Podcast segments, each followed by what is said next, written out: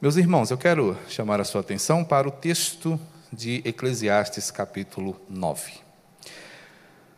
Caminhando com Eclesiastes já há algum tempo, nós temos aprendido sobre a vida e temos percebido que viver é uma arte e um desafio, mas também uma missão. Sendo assim, Eclesiastes tem nos mostrado não que a vida seja algo desgostoso, mas que a vida, para ser bem vivida, depende invariavelmente da graça de Deus. Se desta série você levar esta lição para o seu coração, eu entenderei que cumpri a minha tarefa e te passei o recado certo.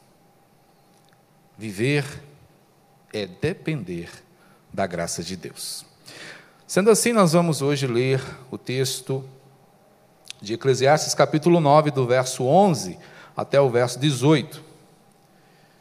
E eu gostaria que você lesse comigo essa passagem, que muito falará ao nosso coração, certamente, para que o Senhor te abençoe e te guarde nesta jornada que é a sua vida. E o texto nos diz assim: assentados, porém, reverentemente, leiamos. Vi ainda debaixo do sol, que não é dos ligeiros o prêmio, nem dos valentes a vitória, nem tampouco dos sábios o pão, nem ainda dos prudentes a riqueza, nem dos inteligentes o favor. Porém, tudo depende do tempo e do acaso. Pois o homem não sabe a sua hora, como os peixes que se apanham com a rede traiçoeira e como os passarinhos que se prendem com o laço, assim se enredam também os filhos dos homens no tempo da calamidade, quando cai de repente sobre eles. Também vi este exemplo de sabedoria debaixo do sol, que foi para mim grande. Houve uma pequena cidade em que havia poucos homens. Veio contra ela um grande rei, sitiou-a e levantou contra ela grandes baluartes. Encontrou-se nela um homem pobre, porém sábio, que a livrou pela sua sabedoria. Contudo, ninguém se lembrou mais daquele pobre. Então disse eu: Melhor é a sabedoria do que a força, ainda que a sabedoria do pobre é desprezada e as suas palavras não são ouvidas. As palavras dos sábios ouvidas em silêncio valem mais do que os gritos de quem governa entre os tolos. Melhor é a sabedoria do que as armas de guerra, mas um só pecador destrói muitas coisas boas. Oremos. Bendito Senhor, estamos diante do Senhor e da tua palavra. Cremos, ó Pai, que é o Senhor quem ergue a voz nesse momento para falar ao coração do teu povo.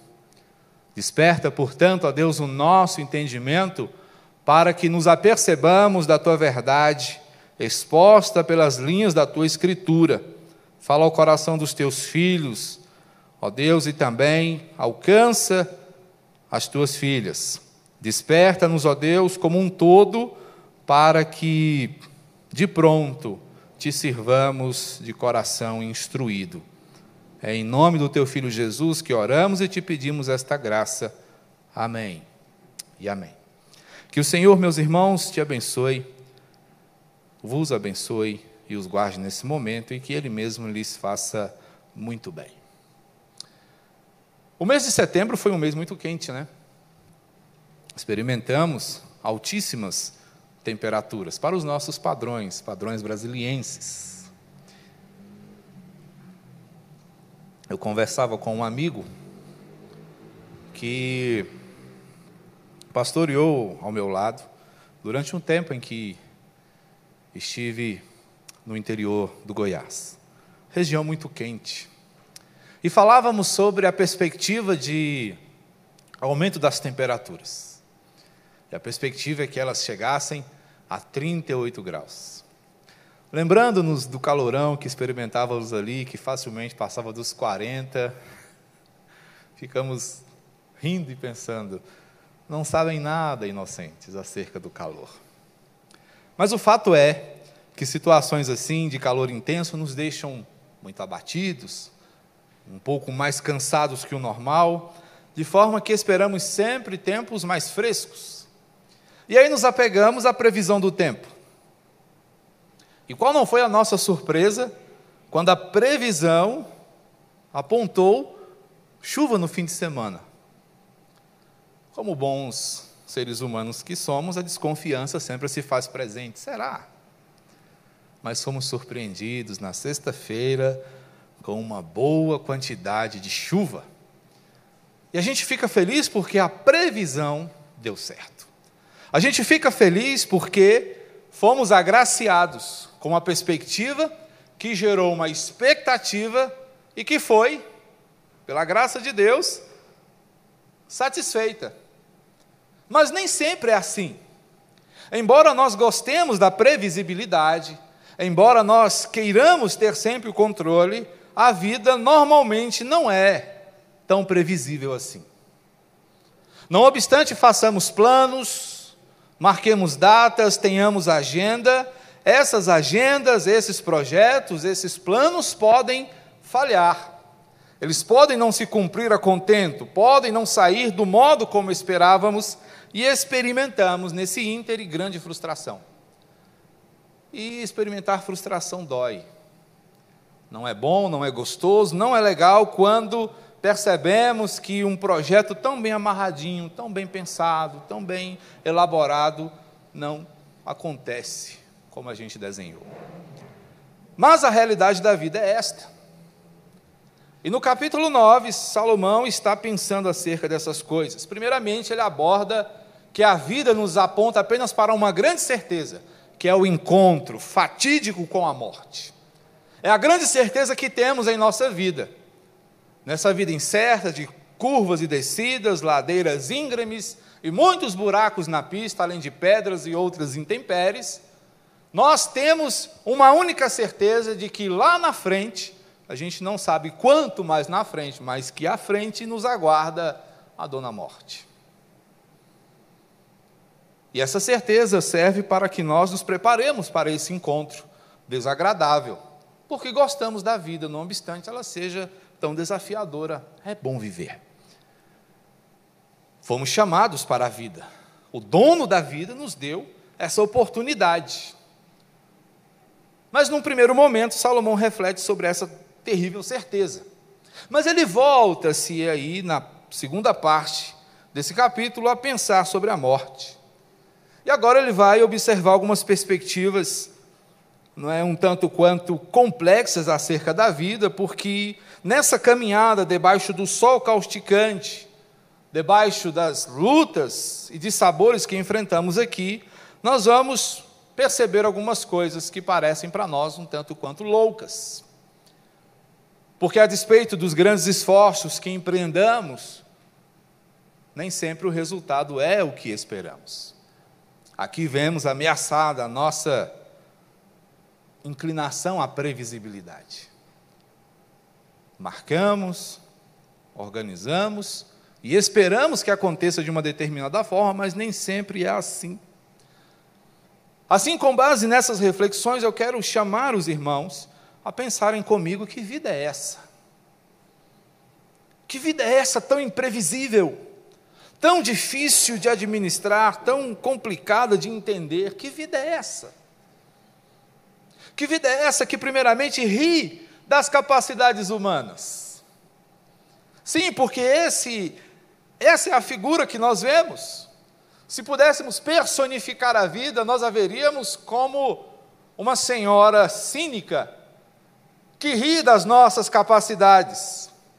Observe o que nos diz o verso 11: Vi ainda debaixo do sol que não é dos ligeiros o prêmio nem dos valentes a vitória, nem tampouco dos sábios o pão, nem ainda dos prudentes a riqueza, nem dos inteligentes o favor.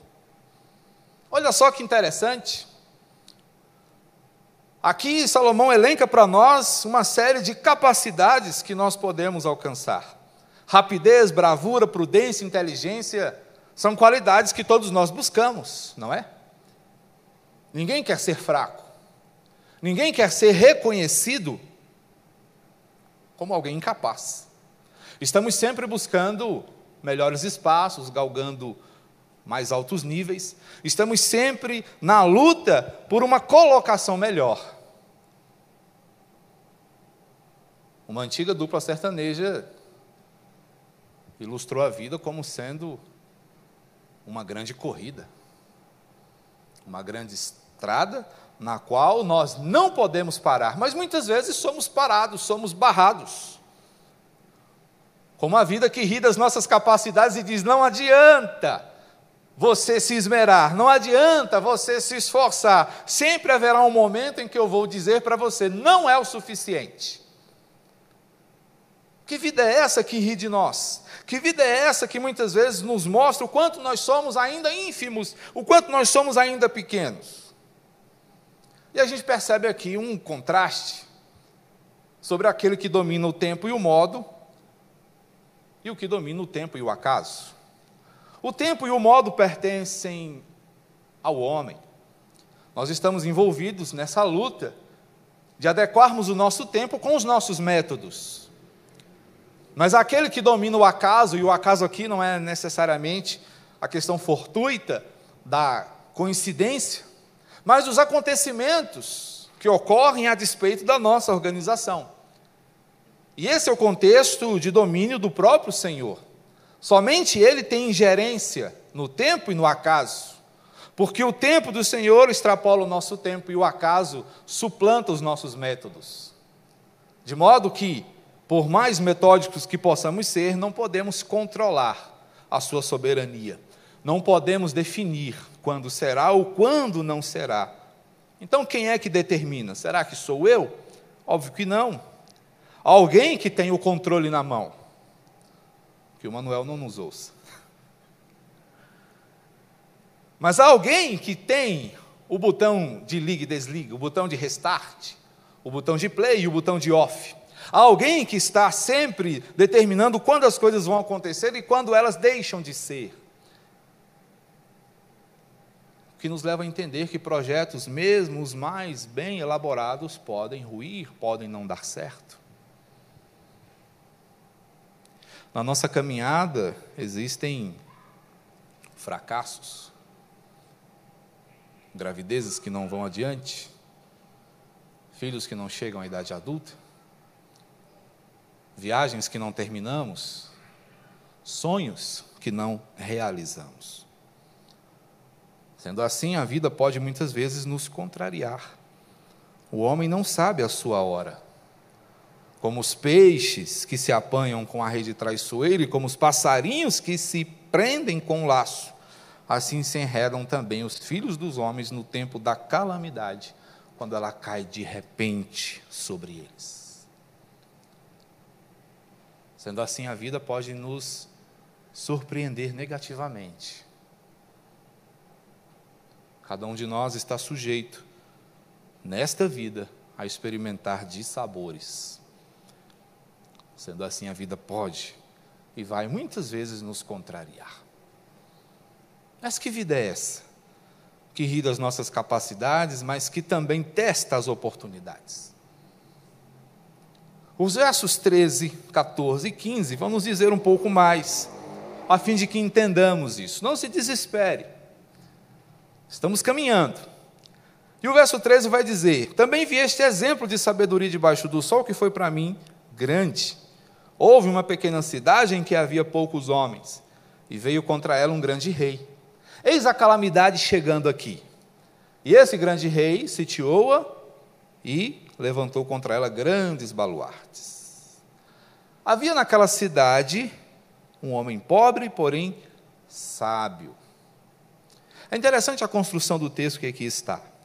O texto nos remete a um empreendimento bem-sucedido. Livrou a cidade pela sua sabedoria. Contudo, ninguém se lembrou mais daquele pobre.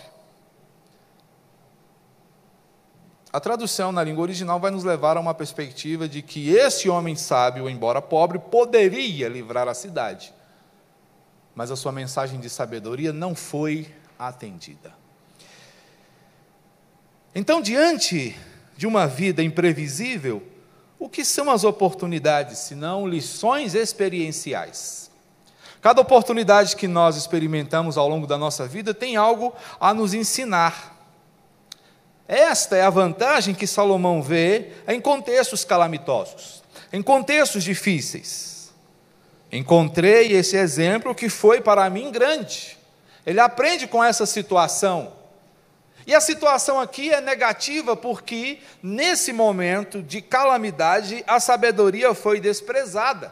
Aquilo que poderia solucionar o contexto difícil foi rejeitado. E quantas vezes, ao longo da nossa vida, nós vemos isso acontecer? Começa na nossa própria casa. Filhos que rejeitam o conselho dos seus pais. Isso vai para as escolas alunos que não obedecem seus mestres, profissionais que não se submetem aos seus patrões e fazem exatamente o contrário do que ele muitas vezes lhes pede. A igreja não está fora disso.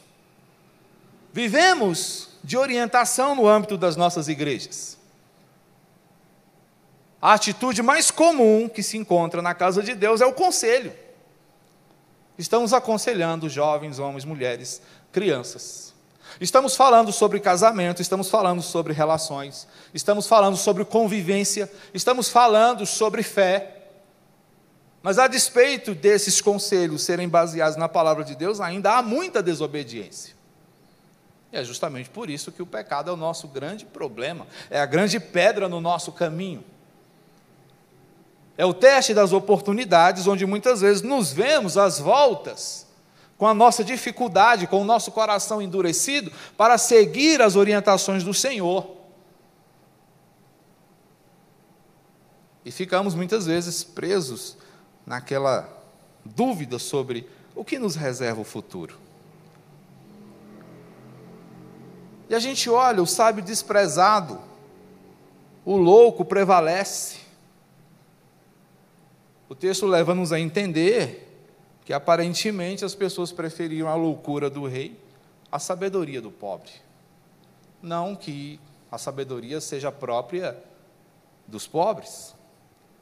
Estamos aqui estudando sobre a pena de um rei dotado de sabedoria, e é ele que nos chama para essa conversa. É ele que reúne essa assembleia para dizer: olha, gente, vamos pensar sobre a vida, porque ela é imprevisível. Essa vida estas oportunidades. Cada momento que você gozar da sua existência será testado pela vida. E aí, quem é que vai prevalecer, o sábio ou o estudo? Percebemos muitas vezes que os valores são inversos, onde parece que a obstinação e a indiferença parecem ter lugares cativos no mundo em que vivemos. Mas a sabedoria grita: mas é importante que nós nos lembremos que a vida pode nos ignorar. Não obstante tenhamos bom conteúdo, não obstante saibamos o que fazer, a vida pode nos ignorar, testando-nos nessas oportunidades em que muitas vezes possamos fazer a diferença, em que muitas vezes possamos emitir a luz que vem de Cristo. Mas aí você poderia pensar, puxa, mas do que adianta essa reflexão? Será que sairemos daqui hoje apenas entristecidos e derrotados, pensando que a vida não vale a pena? Porque essa vida ri de nós e não adianta nos esmerarmos, não adianta buscarmos, não adianta crescermos, que sempre seremos ninguém? Não adianta tentarmos fazer a diferença no contexto das oportunidades, porque nunca seremos ouvidos? É importante que eu e você nos lembremos que essa vida, muitas vezes marcada, marcada pela indiferença, muitas vezes injusta e imprevisível, é também redimida pela eternidade. E aqui está o ponto da nossa esperança, porque se olhamos para a vida e temos diante dela certezas desagradáveis, como a morte, a indiferença, nós podemos reconhecer que aquele que deu a vida pode redimi-la também. Os versos finais da passagem, constantes aqui, do versículo 16 ao 18, vão nos dizer o seguinte: Então disse eu, melhor é a sabedoria do que a força. A conclusão a que Salomão chega é o seguinte: podemos ser fortes, podemos nos esmerar, mas se sou inteligente, se sou valente, se sou bravo, se sou esperto, se sou bonito, só um pouquinho. E se sou capacitado, nada disso terá valor se não vier reforçado, amparado e sustentado pela sabedoria que vem de Deus. Aqui nós precisamos nos lembrar, meus irmãos, qual é a fonte da verdadeira sabedoria.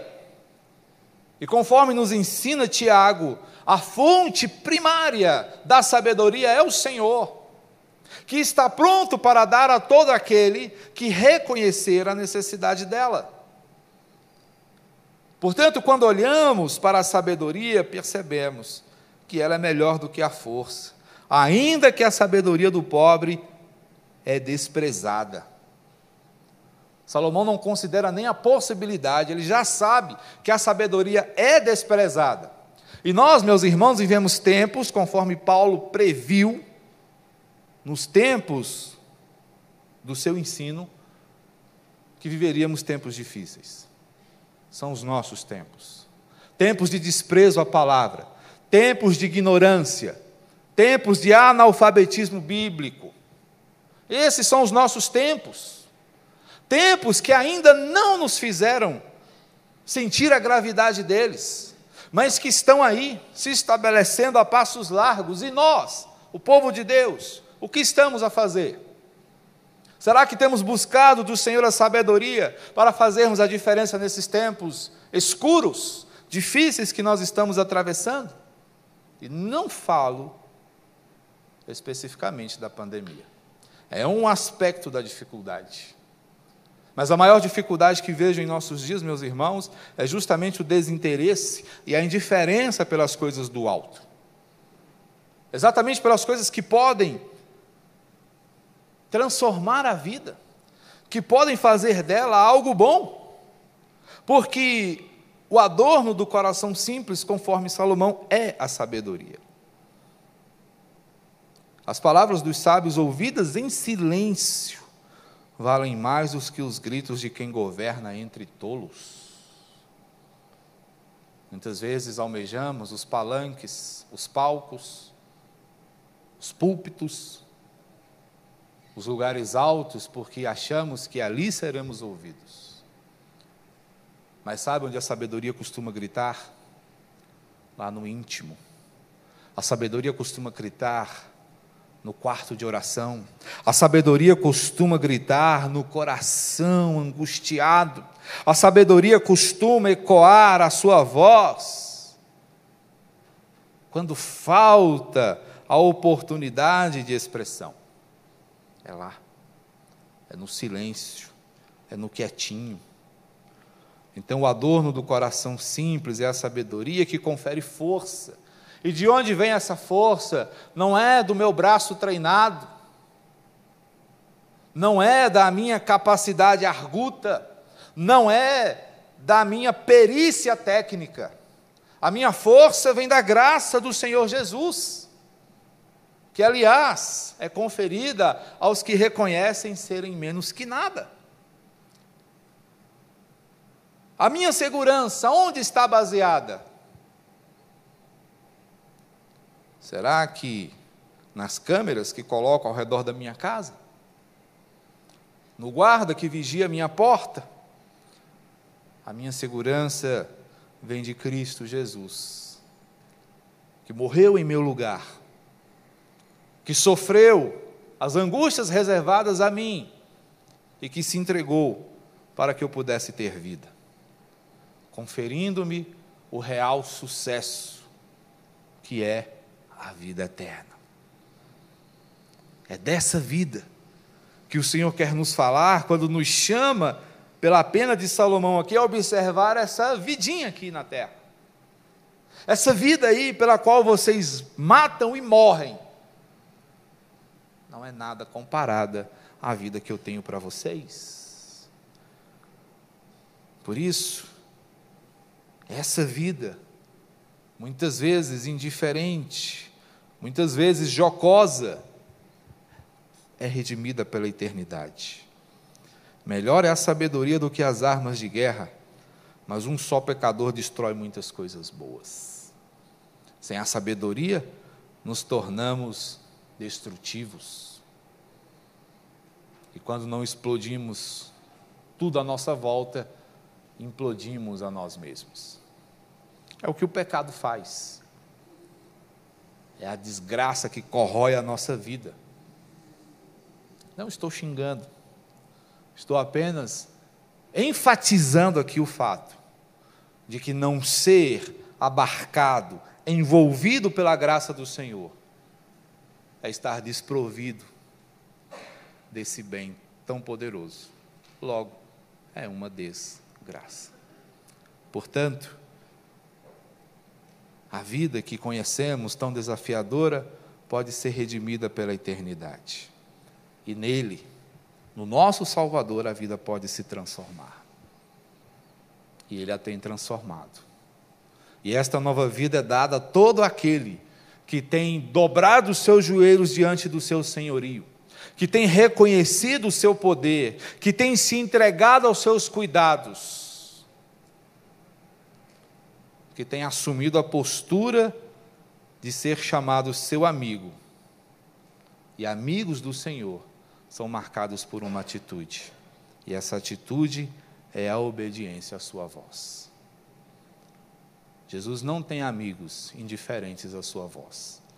Jesus tem amigos que se submetem e seguem as suas orientações. Que vida é essa, portanto, que testa nossas capacidades, que testa também as oportunidades que protagonizamos? é essa mesma vida, que redimida pela eternidade, se torna uma vida digna de ser ofertada ao grande Criador da vida. Que Deus te abençoe e que sua vida seja assim, marcada pelas capacidades que Cristo te dá, permeada pelas oportunidades de serviço por amor a Ele, mas transformada como um contexto onde outras vidas são igualmente impactadas. Que Ele mesmo te conduza e te abençoe sempre. Amém? Vamos orar? Senhor bendito, muito obrigado. Tua palavra nos desperta, nos impacta e nos enche de esperança. Que seja, ó Deus, o Senhor a nos conduzir ao longo dessa trajetória aventuresca chamada vida. E não obstante, ó Deus, em muitas ocasiões nos sintamos impotentes, incapazes, ou muitas vezes pequenos diante das situações, sabemos que a transformação que vem do Senhor nos confere significado e sentido à nossa existência. Seja o Senhor, portanto, ó Deus, servido em nos conduzir corajosamente entendendo que não estamos sozinhos, mas fortalecidos por teu amor gracioso, seguimos firmes até aquele dia que o Senhor marcou na eternidade para nos encontrarmos face a face. Obrigado, Deus, pela tua igreja reunida aqui hoje. Obrigado, Senhor. Que festa bonita. Que alegria experimentada aqui hoje reverbere por toda a semana e que em cada momento, ó Deus, que nos lembrarmos desse teu cuidado, haja, Senhor, um brado de louvor e de adoração, onde quer que nós estejamos, para a glória do Senhor e bênção de nossas vidas. Amém. Recebam, pois, meus irmãos, a bênção. E a graça de nosso Senhor e Salvador Jesus Cristo, e o amor de Deus, o nosso Pai, bem como o consolo, orientador do Espírito Santo, seja com todo o povo do Senhor que, fortalecido pela graça e pelo amor do Senhor, sigam sempre firmes, cumprindo a sua missão, mesmo diante de uma vida desafiadora, até aquele dia em que o Senhor Jesus virá dos altos céus para resgatar o seu povo e ali com ele inaugurar uma vida de eternidade e adoração que perdurará por todo sempre, pelos séculos dos séculos. Amém.